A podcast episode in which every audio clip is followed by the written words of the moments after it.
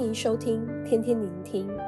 二零二四年开始一连三周，我们一起默想圣灵的九个果子。昨天跟今天，我们会继续默想圣灵果子的第八个特质——温柔。圣灵果子是圣灵在我们里面的工作。当我们让主耶稣掌管我们的生命，依靠和顺从圣灵过每天的生活，生命就自然结出圣灵的果子。昨天提到，当神以温柔的心面对该隐的过犯，他并没有因该隐的罪放弃该隐，而是继续以神自己不变的爱去保护该隐，提醒我们，温柔是源于神的爱，是一种被神掌管的能力，而非个人自我掌控的能力。耶稣也在登山宝训中也提到温柔。马太福音五章五节，耶稣说道：“温柔的人有福了，因为他们必承受地土。”温柔除了是个人生命的成长，也能成为一种祝福别人的能力。在诗篇三十七篇十一节中，诗人说：“但谦卑的人必承受地土，以丰盛的平安为乐。”谦卑与温柔为同义，所以从诗篇三十七篇一到十一节提醒我们，要将焦点放在神，会结出温柔的果子，并为地上的居民带来祝福。三十七篇一到八节中，诗人先多次提到，不要为恶人所行的不义心怀不平，当止住怒气，离弃愤怒。当人将焦点放在不顺从神的恶人兴旺，会心怀不平，产生怒气，而怒气会虚耗人的精力，也让人生出冲动的行为，就活不出温柔的生命特质。所以，诗人提醒人，不要将焦点放在恶人和不义之事当中。温柔，靠主前行的动力，在三十七篇三节。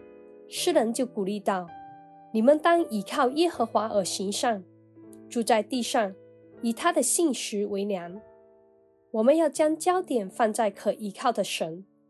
在今天的讯息一开始就提到，温柔是被神掌管。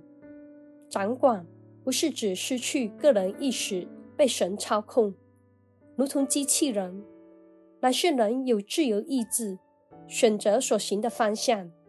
即使恶人当道，也无碍神与人同行的真实性。恶人并不能将神赶退，所以人可选择依靠耶和华。或许我们心感无力，但神叫人等候他，就必重新得力时，我们按着神的信实等候他时，必重新得力。在恶人当道的世代，也不用跟随恶人的方向走。靠主得力行善，在身处之地祝福别人，温柔成就旨意的动力。第四到五节说，又要以耶和华为乐，他就将你心里所求的赐给你。当将你的事交托耶和华，并倚靠他，他就必成全。能追求的不再是为满足人，而是寻求神的旨意，以耶和华为乐。英国宣教士李文斯顿被称为非洲之父，在信仰上，他将基督的福音带到非洲内陆；在政治上，他是废除非洲奴隶贩卖的关键呼吁者。在充满危难挑战的宣教旅程，无论是面对着食人族还是奴隶贩子，李文斯顿都没有对任何人开过一枪。他曾经写道：“无论在我前面的道路。”有多难走，神话语的能力都足够供我克服一切的困难。李文斯顿以成就神的旨意为乐。一八七三年五月一日，李文斯顿在赞比亚邦维乌鲁湖畔跪着祷告时去世。英国议会为了纪念他，在同年的六月五号，强迫桑吉巴尔苏丹关闭了东非最大的奴隶买卖市场。诗篇三十七篇九节说：“因为作恶的必被剪除，唯有等候耶和华的，必承受地土。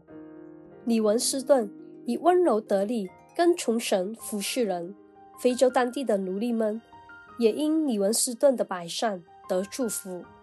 弟兄姊妹，愿我们依靠着圣灵结出温柔的果子，得力前行，活出我们从神领受的旨意，自己蒙福，也使别人得福。祝福大家。